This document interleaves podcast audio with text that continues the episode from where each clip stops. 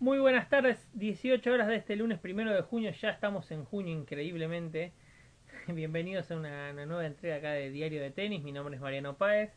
En, unos minutitos vamos a estar charlando con Daniel Spatz, gran formador que tiene el mundo, porque es argentino pero trabaja para en distintos lugares, hace base en Estados Unidos donde vive hace muchos años, pero ha dado clínicas, charlas en, en todo el mundo. La verdad que un placer enorme hablar un poco de la formación, su visión sobre el tenis actual la verdad que es algo muy interesante, es de los más requeridos en este tiempo de, entrevistas en vivo. Ha generado eh, una infinidad, una gran cantidad de, charlas y ha sido también eh, requerido, como decía mucho. Eh, como vas, Check 2020, te saludo, gracias por estar siempre. Ahí ya en un minuto se va a estar sumando Dani, pero bueno, como le decía, más, hoy hice un, un Insta con, Horacio de la Peña, he estado con, ahora hablando mucho con tenis femenino, estuvo en el último tiempo, lo cual me, resulta muy interesante también preguntarle. Así que vamos a tener una linda charla. Eh, cuanto a novedades al circuito internacional, mucho, mucho por ahora no hay, pero se sigue avanzando. Se, piensa en el US Open al mejor de tres sets, lo cual habla de que hay una, clara idea de que se disputa. Roland Garros sigue con, con sus fechas de septiembre-octubre. Eh, si uno pregunta por detrás, dicen que es muy difícil todo esto por el tema de los viajes, pero bueno, la idea está. Hay, más torneos de exhibición. En Berlín se va a hacer uno del 13 al 19 de julio. Y está Kyrgios, Zverev, Dominic Thiem. Y quieren sumar a, Roger Federer. Veremos qué sucede, ¿no? Veremos si, si se dan. Parece muy difícil. Roger dijo que no estaba entrenando hace un montón de días. Así que. Así que. Parece complicado. A ver si lo sumamos a Dani.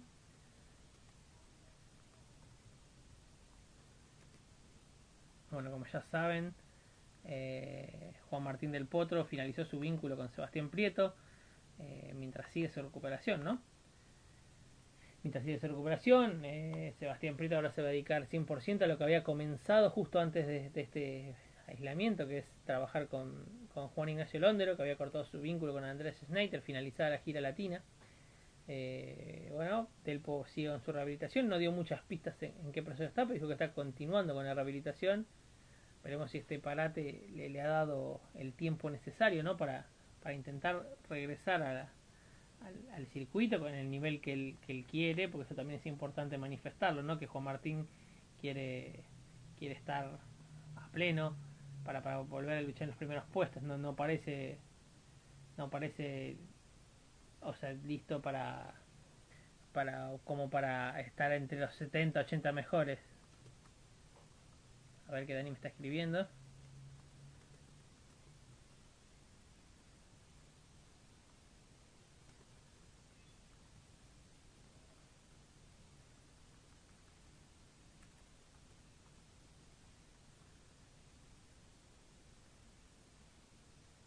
ver si lo vemos ahí a Dani, que me dice que no me ve. Pero yo lo vi recién. Ahí, ahí se estaba por conectar.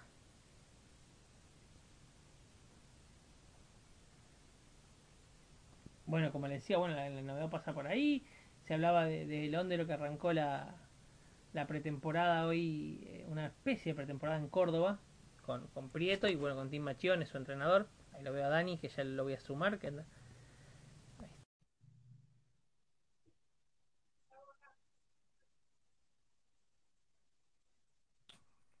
Ahí está, ahora sí, ¿Cómo estás, Mariano? Gracias. Lo que pasa que yo entré por esperaba City Tennis. Claro, como hicimos la otra vez. No, no, no, no, no. Ah. por... No, de hecho, Disculpame, mil, disculpas. Por favor, no, por favor. Estábamos hablando un ratito acá con la gente mientras está contando un poquito las novedades que hay. Las poquitas novedades, pero empiezan a surgir novedades en el tenis internacional en cuanto a, la activación, ¿no? Pero bueno, primero agradecerte, eh, ya te lo he dicho en privado, de felicitarte de, todas estas charlas que se fueron dando. Eh, hoy estuve, sí, estaba bien de comentar a la gente, estuviste con Horacio de la Peña. No sé, hoy más. Qué lujo, ¿no? Y mañana, pará, mañana ¿sabes con quién? ¿Con el señor Vasallo Arguello puede ser que vi? Sí, pero antes, una sorpresa, fin. ¡Uh, tremendo! Mirá, mirá, ya saben, ahí está la cuenta de Dani, coach Daniel Spat 83, el que no se sumó ya se tiene que sumar que mañana se viene a charla con un ex número uno del mundo y un, jugador para hablar de, todas las etapas posibles, un, un jugador formado en España, un ruso formado en España, en Valencia. La verdad que una historia muy interesante, así que felicitaciones, vamos a estar prendidos ahí. Y también a Vasallo, para que no se me enoje, a Vasallo también lo voy a ver. Bueno, Elba, ahora la vara se ha subido, o sea que, viste, vamos a... eh, eh, viene bien. Te agradezco mucho tu apoyo siempre. Muchas gracias. Pues nada, Dani. Dani, te quería antes de empezar a hablar un poco de, formación y, todo este, este gran trabajo que haces, quiero conocer, saber un poquito más de vos o que le cuentes a la gente en realidad cómo, cómo surge tu, tu pasión por el tenis, eh, quién fue tu primer referente, contame un poquito de eso. Qué lindo, porque a veces no te preguntan, siempre me preguntan, ¿y qué le enseñas a un chico? ¿Qué, viste? Eh, es normal, todos los profes quieren drills, ¿viste? Eh, mirá, lo que, el tenis por Vilas, en el 74, este, eh, lo seguía Vilas, empezó a ganar, él ganó en Australia, entonces ahí este, dije, ¿qué es el tenis? Porque yo no sabía lo que era el tenis. Y era el fútbol, ¿no? Mi vida, fútbol, hincha de River a morir. Y bueno, en fin, y después, este, empecé a, jugar más grande, a tomar clases y bueno, después terminé en el Club Bellavista y mi entrenador era Andrés Molina Berro, que fue un gran jugador, ahora no está bien de salud, él vive en Tampa. Sí. Eh, y este y él, y él eh, fue nuestro entrenador en Interclubes. Y bueno, y después ya comencé, jugaba a los abiertos, metropolitanos, toda esa cosa, pero no, no era tan bueno. Este, Pero tengo un minutito ahí y hablando con mucho, muchas, eh, mucha gente, quizás de tu edad, que jugaba en esa época, también se decía que el tenis eh, como aspiración a ser profesional no era tanto la, aspiración, no, había muy poquitos que tenían la convicción de querer llegar. no, no, no, sí, era, Vilas era muy grande, Clerk, después estaban, aparte de Bengoechea, Ganzábal, este, el de la Fontana, Guerrero, Tiberti, Rivera, oh, Gattiker. Eh, Argentina tenía siempre grandes jugadores. Después vino Castellán, Argüello, que son de mi generación. Claro. Entonces era muy complicado. No, no, no, no, no, no era, no me daba el tenis para eso. No, no estaba en ese nivel. Se te corta un poquito. No sé si vos, vos me ves bien. Yo te veo y te escucho perfecto. ¿eh? Bueno, viejo, gracias. Eh, bueno, y Dani, decime, no, por favor, decime. No, no, eso, gracias. No, de que después empecé a dar clases de joven y bueno, no sé lo que enseñaba, ¿viste? Yo eh, daba clases y trataba de copiar, de ver, leía la revista Todo Tenis, leía algún libro y después lo que me enseñaron y lo que veía también. Yo, yo veía mucho tenis, iba a ver entrenar a Vilas, a Pechi, a Long Tenis, me quedaba horas mirando y había hecho preparación física con Belfonte, el profe Belfonte. Sí, claro, claro, claro es fundamental en la carrera de Guillermo, claro. exacto, entonces él nos contaba muchas anécdotas y, yo siempre estudiaba, fue en esa época había, no había internet, no había YouTube. Eh, el conocimiento, el conocimiento, Dani, es que no quedaba bien pegado porque tenías que copiar o era lo que vivías, no es como ahora que lo buscas en YouTube, nada. Tenía que, o sea, se aprendía mucho mejor. Claro, yo copiaba todo lo que veía de Vilas y era Vilas. Me sentía, me ponía la vincha, tenía el pelo largo. La diferencia es que era derecho, pero trataba de jugar como él, ¿no? O sea, ni hablar, ni hablar, no, no, no se puede. Y Dani, vos decís, bueno, empezabas a dar clases, ibas viendo lo que dabas, pero te quiero consultar esto. Eh, sos un apasionado del tenis, de, de, la formación y todo eso. ¿En qué momento vos te diste cuenta que era un camino que te gustaba mucho, que era algo que disfrutabas hacer más allá del compromiso laboral, ¿no? ¿Vos decís de profe?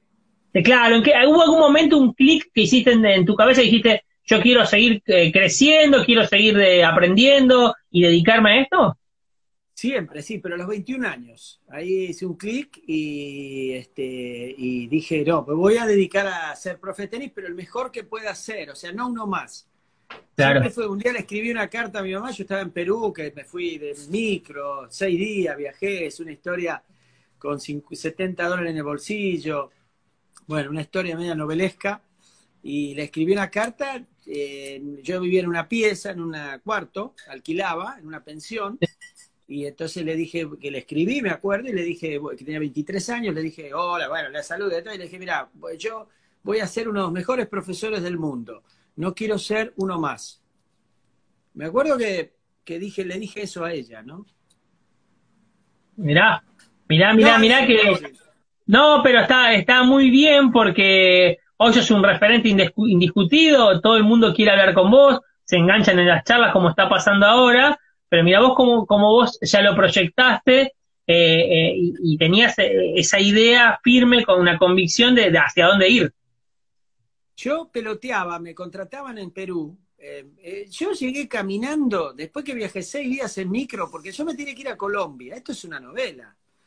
Y me paré, paré porque no daba, no daba, más la cabeza de viajar. Me, cambié cuatro veces de autobús, me habían estafado en Chile con el pasaje, en Argentina con el pasaje, me engañaron. Yo llegué a Chile y me dijeron, no, señor, usted no puede seguir, no tiene más pasaje acá. Y yo no tenía plata, tenía... Bueno, en Perú terminé vendiendo un saco que tenía, un abrigo de piel para poder dormir tres noches, si no tenía que dormir en la calle. Este, y era un buscavida, un perro. Y iba, cuando iba a jugar y daba clase, era un animal. Yo peloteaba y la gente ahí en Perú me acuerdo que decía, ¿y este, este muchacho quién es? Este argentino, ¿no? Decían. Eh, ¿Quién es? ¿Quién es? Porque era un perro, era un animal, era un cañas de profesor. Ahí está. Ponelo así, un Ferrer. Buena definición. Claro, un Nadal era un perro y tenía 20 dólares en el bolsillo. Y comía a la noche un sándwich, nada más, no tenía para más. Mira, mira qué interesante. Eh, te pregunto, Dani, el viaje, el objetivo que era Colombia, ¿Era vinculado al tenis o era algo, un viaje personal? No, no, era un alumno mío en Argentina que, que me consiguió con la eh, Amparo Marín, que estaba en Colombia, que después trabajó en el para que la federación me contrate, pero porque él me dijo, vos necesitamos gente como vos en Colombia, me dijo. Me veía muy apasionado, él era un ingeniero que justo tomaba clase de tenis en Belgrano Chico, ahí va Pérez Roldán, ahí lo conocía Pérez Roldán, ahí yo fui sparring de Guillermo. Eh, yo, era, yo era un muy mal jugador de tenis, pero era un muy buen peloteador. Mira. Era malo, era malo, pero peloteaba muy bien, era un animal ¿viste? Vos me ponías a pelotear y estaba cinco horas. Mira, mira qué interesante. Mira, bueno, pelota, ¿viste? ¿Eh? No, no, te decía, muy interesante esta parte, porque a mí me parece fundamental, te lo comenté por privado, conocer un poco más de todo esto, salir un poquito de, la rutina. Y, y, bueno, y esa etapa en Perú pasa, ¿cuánto tiempo estuviste en Perú? Seis meses, la primera vez, y después me, me contrata Pérez Rondán para ir a Tandil. Ajá, y esa la primera. Perú. No, no, después regreso tres años después, pero ya con una academia para, a través de una persona, Pepe Chumbes, que en paz descanse, me llevó, papá de Marlene, la chica fue campeona mundial. Sí, sí. Me lleva, me adoptó como un hijo, me lleva, me, el primer día que llego, la segunda vez a Perú, pues yo en Tandil ganaba muy poco dinero, trabajaba mucho, pero ganaba muy poco. Mirá. Pagaban muy poco dinero. Y yo tenía que mantener a mi mamá, y este, me habían prestado un dinero, muebles, todo para comprar, pues no me alcanzaba con el sueldo. Yo trabajaba como un animal, pero ganaba muy poco. Entonces, eso no lo entendían los que dirigían en ese momento. Y este, entonces cuando yo me fui no me hablaron más. A mí me prohibieron la entrada al club. Cuando yo volví, quise volver a Tandil, me prohibieron como si fuera un delincuente. Pero la gente, como me quería y era muy buena, me recibió en el club hípico, me abrió las puertas. Eh, ok, pero no guardo rencores, solamente lo que es. No tengo muy importante. Este testimonio, como sabes bien, en estos días toma otra trascendencia, otra relevancia. Eh, no estoy hablando mal, sino lo que era. la realidad de lo que pasó. La cuenta en el banco mía lo decía en ese momento, cero. Pero llego a Perú y este, mi hermana, mi hermana me presta para el taxi para ir a Ezeiza, imagínate, ya la segunda vez a Perú. Yo me compré un pasaje, esa vez sí en avión, y llego a Perú y me recibe este doctor Chumbes y me lleva a su casa, bueno, y me lleva a una academia, la Academia Cuña, que me abrieron las puertas. Alfredo había sido capitán de Copa Davis, sus hijos jugaron muy bien. Ah, sí, sí, sí, Diego tiene confesiones de tenis, hace entrevistas. Sí. Bueno, Dieguito lo, lo formé de chiquito a los siete años, ocho años. Mirá, mirá qué lindo. Ayer hablábamos con él y Alfredo que viene por acá. Bueno, en fin, y ahí armé una escuela impresionante en Perú, la más grande de la historia de Perú privada. Llegamos a tener 250 chicos en un transcurso de seis años.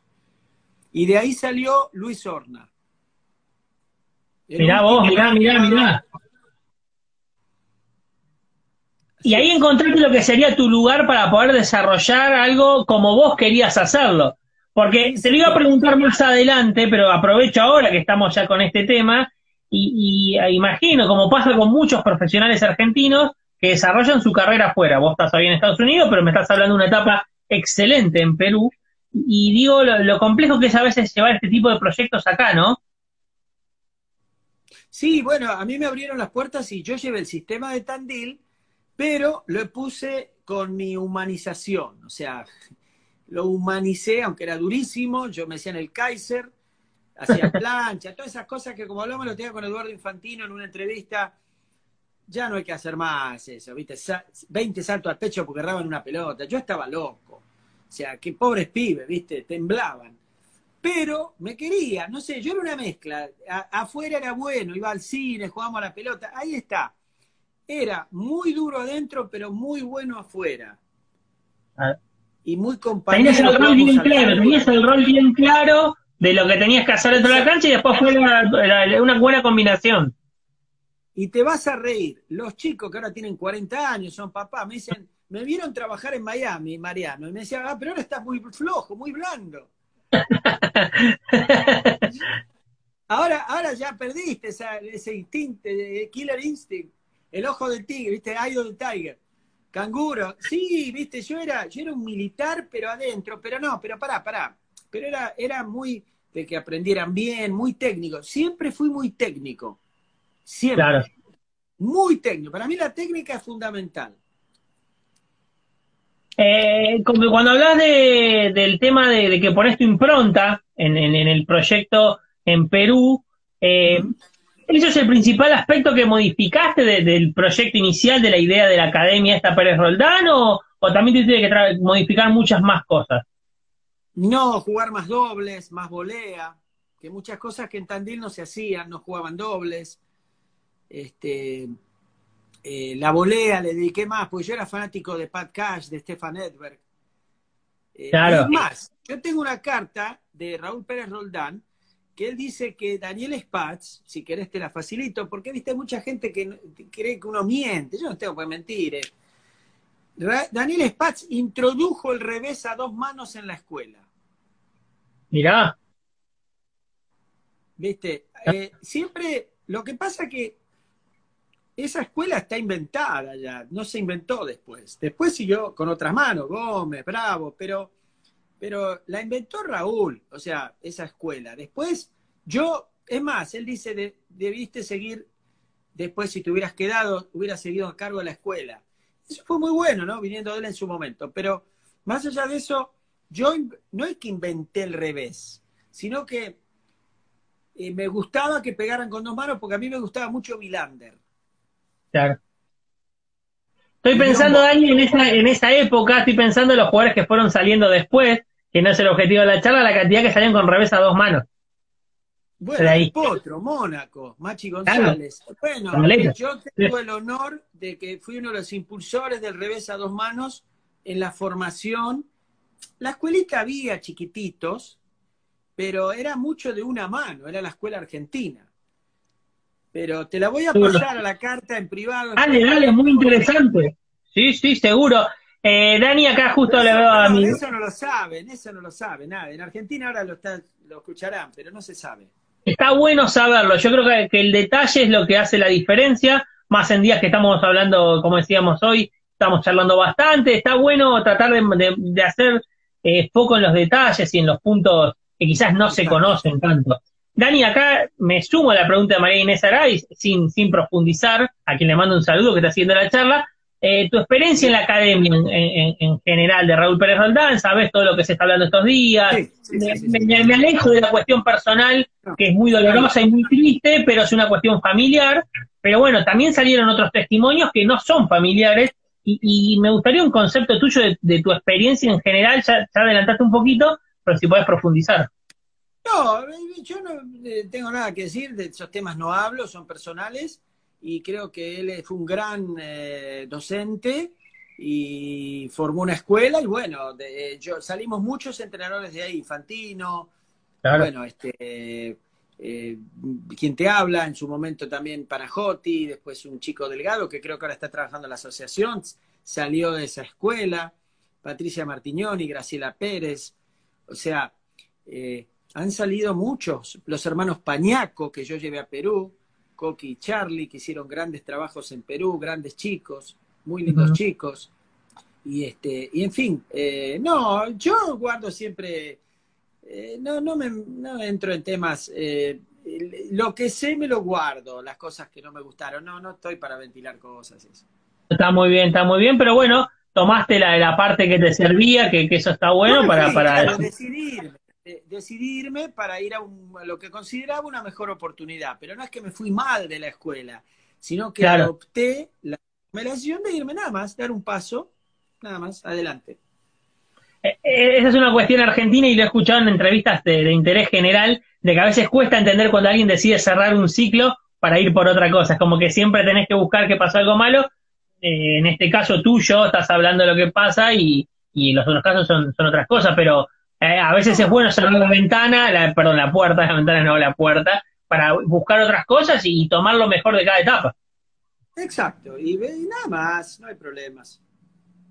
Y bueno, Dani, pasa esa etapa en Perú, que es una etapa de gloria, que, se recuerda mucho. Leo a veces, leo muchas veces los comentarios que, te dejan ahí desde Perú y es un cariño enorme que te tienen eh, de, por todo lo que has realizado, lo que decimos siempre de uno quizás vos referenciaste recién a, Lucho, a Horno, pero en una escuela de 250 chicos, eh, claro, de 250 chicos tenés historias a rolete ahí. 50 chicos fueron a estudiar a Estados Unidos, vinieron acá en college. Después salió también Rodolfo Raque, que fue finalista del Orange Bowl con Nicolás Massú. Sí, sí, sí. Bueno, eh, y eso tiene una gran validez. Seguro. Carlos Tori, Carlos Tori fue mi alumno, ganó el Orange Bowl con Nicola Penti de 16. Eh, tuve campeones sudamericanos, eh, finalista del Orange. Orna hizo semi de 14, final de 16 del Orange. Eh, impresionante. O sea, hubo chicas de ATP, peruano con acento argentino, ese Paul, sí, serví. oh, el ceviche muy rico, ¿eh? Es muy raro para las comidas, ¿viste? Medio raro, pero tienen comidas increíbles. increíble la cocina peruana. El de lo mejor debe, debe ser del mundo, me imagino. No sé, yo no soy experto. Sí, sí, sí, Pero escucho los chefs. Yo tengo sobrinos, uno o dos creo que son chefs, y tienen, viste, una, una gran capacidad y, una, y eh, si te gusta comer, ahí no te podés morir de hambre. Seguro. saliendo, de, saliendo, Dani, de, de, los nombres, como decíamos recién, nombraste muchos éxitos deportivos que van de la mano de un proceso. Y lo que yo te quiero consultar es esto, quedarme un poquito en el proceso y, estamos hablando de un tenis de hace 30 años atrás, más o menos. estoy, eh, ¿Dónde enfocabas el proceso? en 1988 32 años. Claro, entonces el proceso, cada jugador tiene, tiene sus cualidades, sus dificultades, sus características, pero me imagino que vos tendrás un, tenías un patrón de estilo de, formación y me gustaría saber hacia dónde enfocabas ahí. Muy buena pregunta. Bueno, vos sos periodista. Eh, yo, aprendo en mis interviews. Eh, mira, eh, la consistencia la defensa, la variedad eran mis pilares. Que tuviera un muy buen saque con topspin los varones, un muy buen saque con slice las chicas, eh, una muy buena derecha a todos eh, y una tremenda capacidad de lucha. Tremenda. O sea, mis alumnos, yo les decía, los reuní y les decía, ven, este, un día llevé un sello, sello se dice, ¿no? Sí, sí. Y le dije, miren, mira, pum, pum, pum, un sello a cada uno, garra, garra, garra, garra, garra, garra. Péguenle con el codo, pero los tienen que matar para ganarles. Eh, pierdan 6-0, 6-0, pero tienen, el rival tiene que jugar su mejor tenis para ganarles. Ese era un lema. El otro lema era hacer que el peor jugador de mi academia sea un muy buen sparring, un muy buen peloteador. Muy bueno. Eso le daba mucha confianza a los chicos. Entonces yo hacía que el más pobrecito o la más que más les costaba, es feo decir malo, porque no hay malos, les cuesta más, sea un buen sparring. Y eso lo crecía y le daba confianza y lo hacía sentir importante. Y después se jugaban muchos juegos recreativos, pero básicamente ese era mi pilar. Eh, me, mencionaste, me mencionaste, Dani, perdón, unas características que hoy en día tranquilamente se puede implementar y, sobre todo calculo que irá eh, apuntado también hacia la actitud, que es algo que, como dijo Bielsa alguna vez, la actitud no se negocia, eh, pero también entiendo que el tenis avanzó en, en, ya no hay más especialistas, el tipo de raquetas, el físico de muchos jugadores, y hoy a, a los chicos con los que trabajás, a todo esto que dijiste, ¿qué le agregás en la formación? La, volea, el juego de dobles y un revés tan bueno como la derecha. Me encanta, Dani, porque me dijiste tres cosas que vos implementaste en la Academia de Raúl Pérez Roldán, como dijiste hace unos minutos. La volea, el dobles y el revés fuerte. Pero, pero ahora, ¿por qué? Porque creo, si bien la derecha es el golpe más dominante, Mariano, pero el revés no puede ser malo. No. Además, este aquí que grandes jugadores te dicen que el revés paralelo es tremendamente importante. Claro. Entonces, Ferrer, Ferrer dice que subió a Horacio de la Peña, ¿no? Le dijo el otro día que él subió de nivel, Horacio le preguntó que, y mejor el segundo saque y mi revés paralelo. Carlos Moya tenía un buen revés paralelo para forzar al otro a jugar a la derecha y él dominar con la derecha. Para jugar esa derecha invertida, que era característica de Moya, claro. Claro, claro. André Agassi, André Agassi podía estar una hora peloteando al revés y después te tiraba el revés paralelo. José Luis Clerc una vez dijo, el golpe más importante en el hombre es el revés paralelo. O sea, muchos, Nalbandián, revés paralelo magnífico. Hacía lo que quería, y no, y pienso en Del Potro, perdona Dani que te interrumpa, eh, pienso, pienso, en Del Potro cuando regresa en 2016 que no, no podía pegar ese revés paralelo cómodamente, y era una falencia a la hora de pensar en, avanzar en el ranking de los grandes torneos, porque no tenía esa herramienta, ese arma para jugar contra los mejores. Claro, ¿por qué? Porque ¿cómo combatís una derecha invertida? Con un revés paralelo. O sea, este, claro, podés salir cruzado, pero si el tipo te martilla con la derecha invertida, ¿no? Este, la única manera es que vos salgas con un revés paralelo. No, no, no hay que ser un genio de la táctica, es, tiene sentido. O sea, entonces si no tenés una buena salida paralela, está. Ahora, también lo puedes contener con slice, pero viste el slide, a Delpo también lo ponían a correr un montón, ¿te acordás? Claro, se desgastaba mucho más, y más cuando tenés jugadores con ese, con ese físico, dos metros, moviéndose dos, tres horas, era un desgaste enorme. Dani, y te pregunto algo, algo que quiero aprender, y, te pregunto el tema de la devolución. Eh, antes, hace, no sé, 20, 30, 25 años más o menos, la devolución no tenía un rol tan importante a la hora de iniciar un punto y hoy es clave, creo que tiene que ver un poquito, mi opinión, no, creo que tiene que ver el tema de, que las superficies te permiten devolver un poco mejor ahora, eh, antes en césped un buen saque era muy difícil de agarrar. El, lunes, te cuento cortito, lo entrevisté a, Javi Frana y me decía cuando jugó con Sampras en, el césped, me dice, yo me sentía re bien y Sampras no tuvo un buen partido, pero sacó perfecto y no me dio chances. Claro, eh, gracias, eh, chiquito de Santa Fe. Sí. Eh, los dos le mando un abrazo a los dos, dos fenómenos. Con, el Pulga lo vio, dice 10, sí, fue muy linda, ¿no? Dos horas casi, una hora cuarenta y cinco. Eh, mirá, eh, yo sinceramente no trabajaba especialmente la devolución en los comienzos. Era parte de jugar los partidos. O sea, no era un drill sacar. Claro. No, no era un ejercicio. Claro. Después sí, soy sincero, no te voy a mentir, sí, siempre lo trabajé, mentira. Eh, pero ahora sí, ah, no ahora, hace, te diría en el año 2000, ya eh, hace 20 años que en mis entrenamientos hay específicamente ejercicios de evolución en todas las clases. Claro, está muy bueno eso. Sí, sí, sí, sí, porque... Y, si me permitís, yo trabajo, para si hay un profe escuchando, cuatro devoluciones. Explícalo, por favor. Sí, explícalo, por favor. La devolución básica, salir largo por el centro para comenzar el punto. Yo le llamo devolución neutral o cruzado también. Está la devolución de bloquear. Bueno, te paras adelante y bloqueas, un saque muy fuerte, que ahí ya tiene que ir con el grip continental el jugador. Está la de atacar, la devolución con tu mejor golpe. Y está el pegar y subir a la red. que eso no se utiliza mucho en singles, pero este, se utiliza en dobles. Chip and charge, se dice en inglés, o hit and charge, o golpeas y te metes. Yo lo trabajo porque como los chicos no sacan tan fuerte, entonces es bueno en esas edades formativas que lo empiecen a hacer. Eh, muy interesante. Primero que ya ahí le está dando cuatro tipos de devoluciones en una etapa clave de la formación. Y, te consulto y, me engancho con esto. Eh, decías no se usa tanto en singles, seguramente más en dobles. Y, hablabas del tenis universitario. Y hablando con Diego Moyán, lo traí con diferentes referentes, me decían esto. Dice, el tenis universitario, el dobles tiene mucha más importancia que el single por los puntos que da. Entonces es un arma fundamental. Porque vos empezás, el, eh, los tres primeros puntos, partidos se juegan en dobles. O sea, la competencia arranca con tres dobles.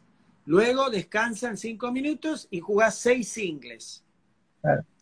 Entonces, eh, el dobles marca el rumbo, la tendencia del resto de la competencia, porque pone más presión o menos para un equipo y le da más tranquilidad o menos al otro. Vuelvo, Dani, vuelvo un segundito al, tema del revés. Allá, como mencionabas, por la década del 80, hablaste ahí el, revés a dos manos y después el revés a una mano era quien, quien dominaba el circuito. Hoy es más común ver revés a dos manos, pero de golpe te aparece el Tsitsipas, Dominic Thiem, bueno, ni hablar Roger, que ya tiene una carrera enorme. Es como que vuelve a surgir de Stamba Brinco un montón de nombres. Eh, vos hoy, ¿tenés alguna recomendación si tenés que decirle, yo quiero que juegues dos manos, quiero que juegues una mano, o lo vas viendo en cada caso? No, eh, todo, bueno, todas tus preguntas son muy buenas, pero esta en, en especial es, muy eh, importante. Eh, no, a mí, yo los arranco con dos. Ajá. Ah, pero también les hago pegar con una para que practiquen. En Albandián a veces pegaba al revés con una, así en un partido, lo hacía medio en broma. Eh, este, y eh, también me gusta que jueguen con la mano izquierda nada más, para desarrollar especialmente los... Bueno, acá se ve al revés en el video, ¿no? Eh, claro. Y dos, enseño con dos y, este, y después hago el slice, ¿no? Con una continental, eso sí, la volea pero las chicas, si no tienen fuerza neto, la volea con dos manos, ah. que mantengan, bloqueen, bloqueen nada más, luego, luego por ahí que peguen y suelten, y luego al final con una. O sea, no les digo, no, la volea la tenés que hacer con una, porque no tienen fuerza. Claro, sí, sí, sí, sí. Es perder el tiempo. Los profesores, viste, a veces se apresuran mucho y son niñitos o niñitas, chiquititos, pequeñitos, viste, flaquitos, y qué le le doblan la mano, le tiran un pelotazo, lo lastiman. Dani, eh, hablaste de las chicas y en estos últimos días, en, varias de tus charlas, le diste muchos espacios a, a jugadoras latinoamericanas de diferentes países. Vas a hablar con, con, con Guille Naya, con Víctor Bode, con. No, Guille Naya. Con Lourdes, ah, Lourdes también. Lourdes Carlet también. Eh, bueno, eh, quiero que me hables un poco de todo eso. El espacio que le das creo que tiene un sentido y un objetivo, pero el tema del tenis en Latinoamérica, que siempre de las chicas es un punto que siempre genera debate, el estilo de juego, todo eso. ¿Qué, opinión tenés?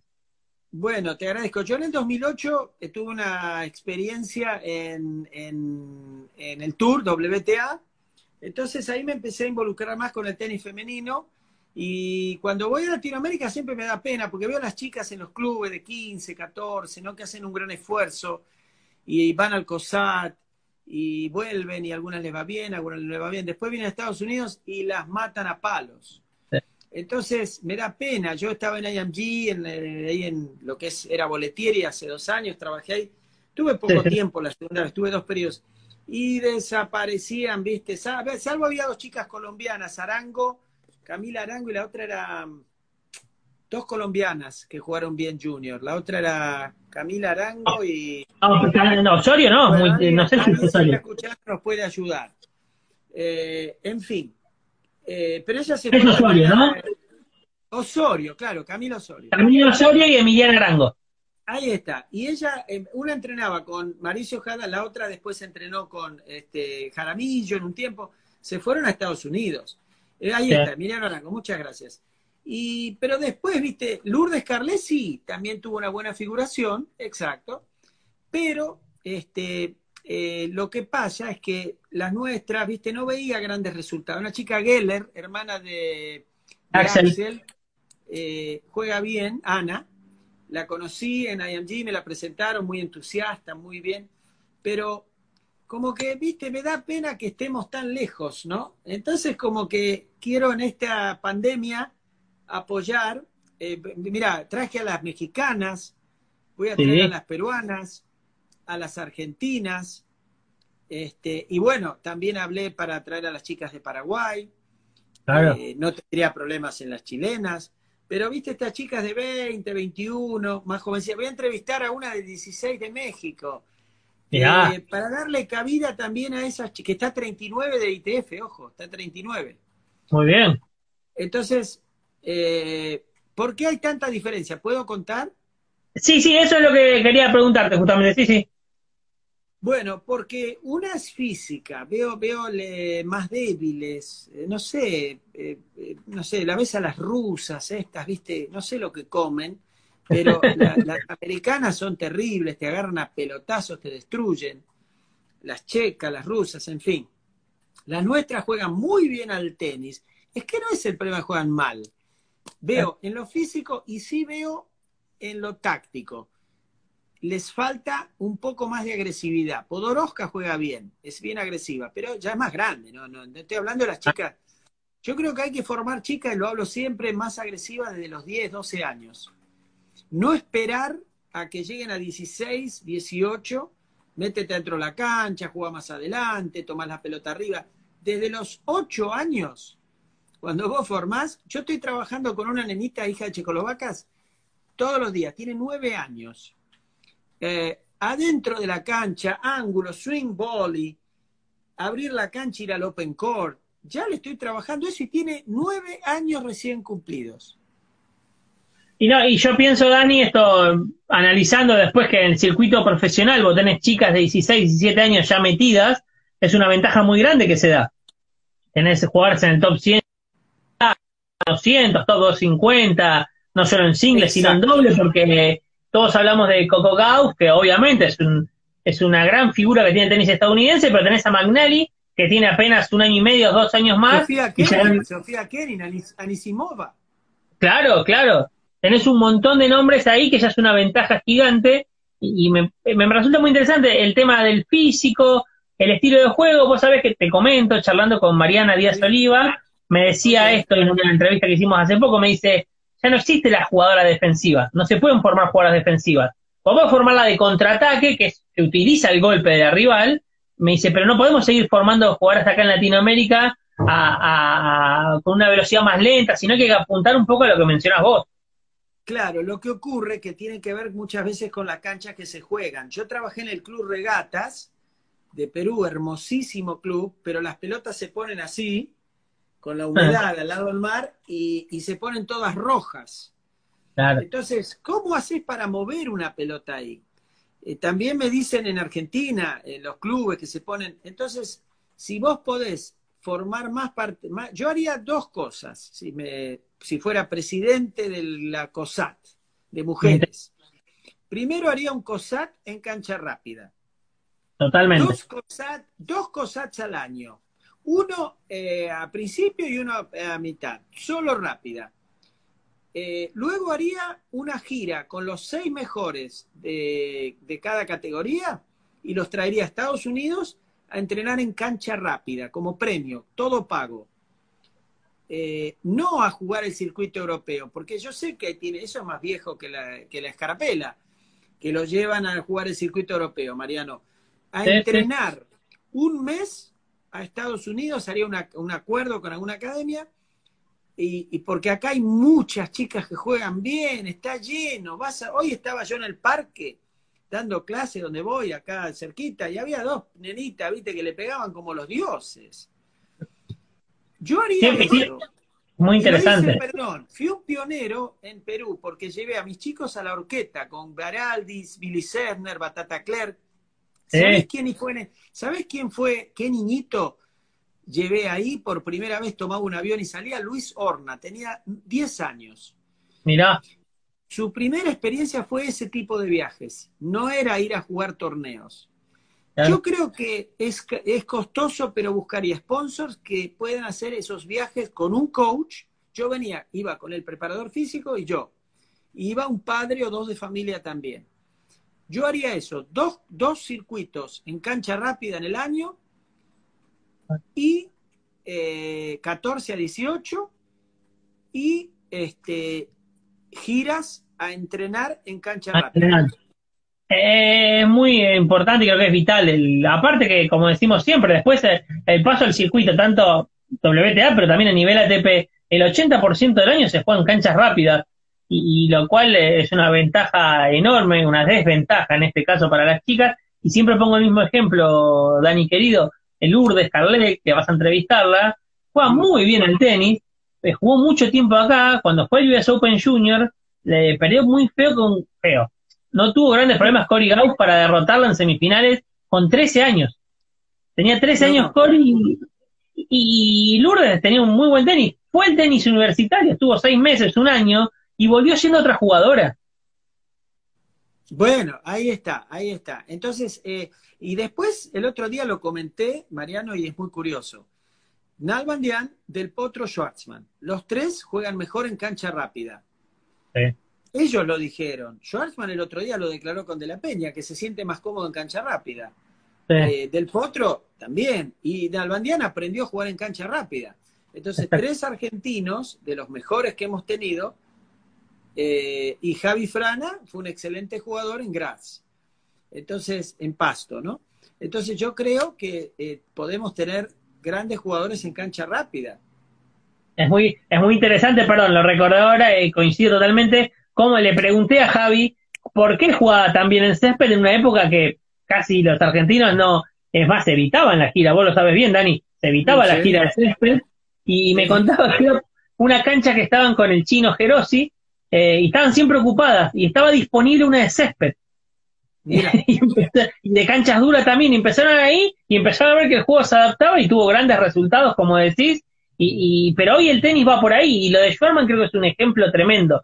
Eh, Diego hoy es el mejor argentino y tiene muchos mejores resultados en canchas rápidas. Leo Mayer también, me parece, que juega, ganó en Hamburgo, creo, pero Leo es un tipo que tiene un tenis fantástico.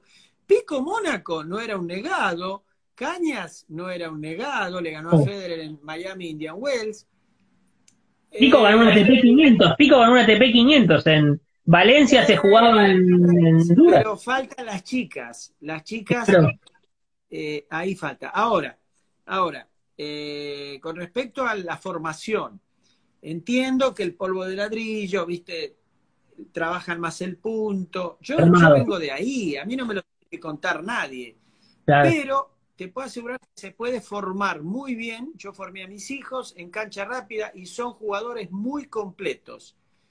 Es más, te cuento una rápida anécdota. Sí, por favor.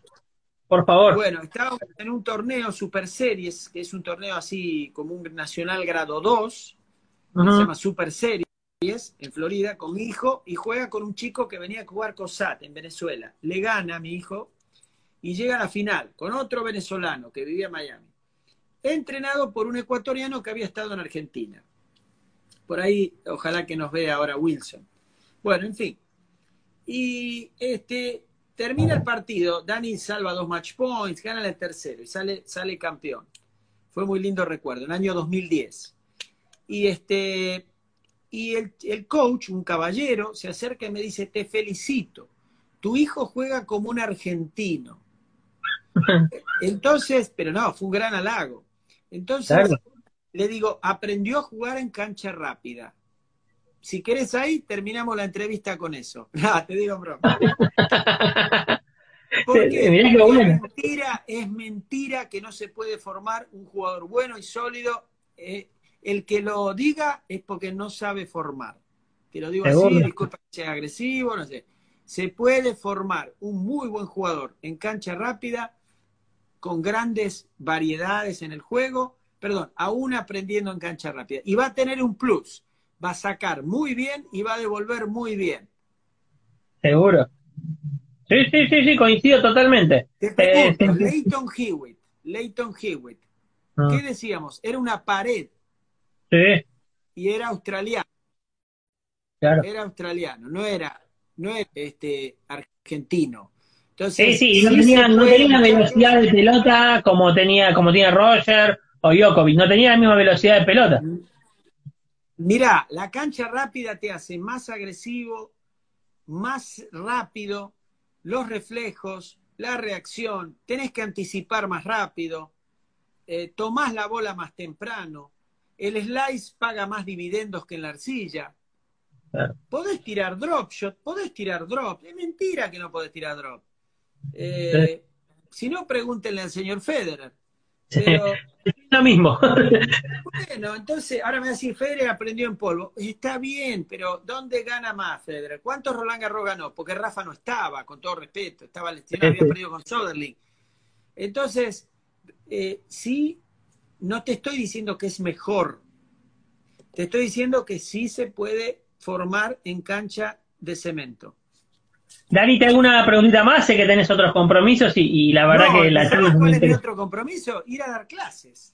Eso, sí, sí, sí, totalmente. Eh, ah, mencionaste tu hijo que jugaba y quiero que me des una definición sobre el rol de los padres en, esta etapa de los chicos que vos vas formando, cómo te manejas vos, tenés charlas individuales, vas informando, que es importante porque muchas veces el padre desconoce eh, mucho de tenis y, y, está bueno contarle, mantenés una distancia, ¿cómo manejas eso?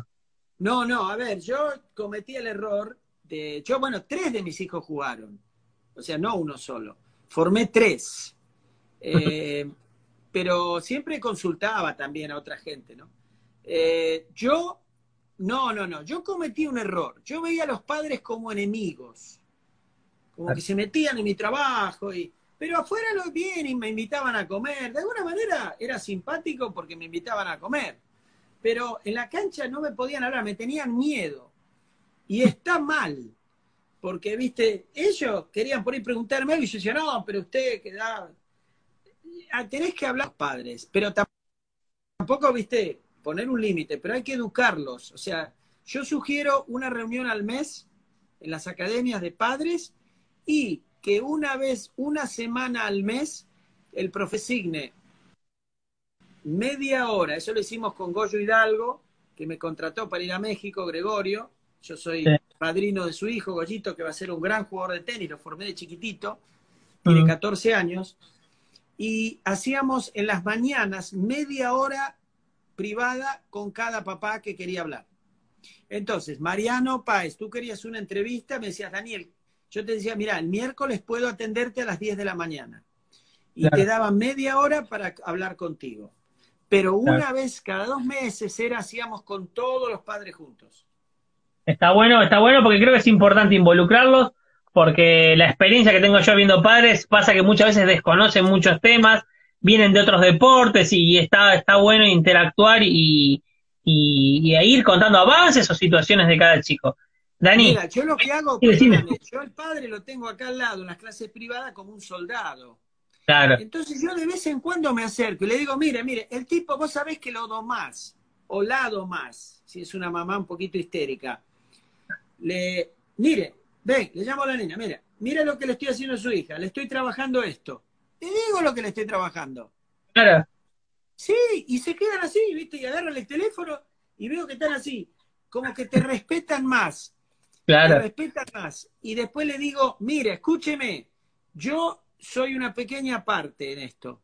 Yo no la voy a hacer tenista a su hija. Yo le enseño los golpes. Tenista se va a hacer él o ella.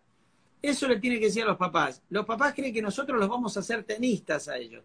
El tenista se hace, el tenista se hace jugando al tenis, practicando, no sé de tenis. Las clases de tenis son una pequeña parte, muy importante, pero no es todo. Genial, Dani. Te libero que, que tenés, que, tenés que ir a dar clases repetimos mañana. repetimos mañana antes, eh, Marat Safin, ¿a qué hora? Marat Safin a las 1 eh, pm de Miami, Chile, 2 pm de Argentina. Ajá, muy bien. Y 12, 12 pm, que tengo muchos seguidores en México, Colombia, Perú y Ecuador. Pero está, está muy bueno. Mañana eso y más. Y después Martín Vasallo. Y el miércoles tengo, mirá que un día de cátedra. Primero el Toto Cerúndolo y después Cacho Coria. Espectacular. Espectacular, El jueves, el jueves al psicólogo, Pablo Pécora. Oh. ¿Sabés cómo le voy a, qué le voy a preguntar? No importa si nos está escuchando. No, le voy a ir por el lado de palabras. Por ejemplo, definime esto, definime la autoconfianza, definime directamente.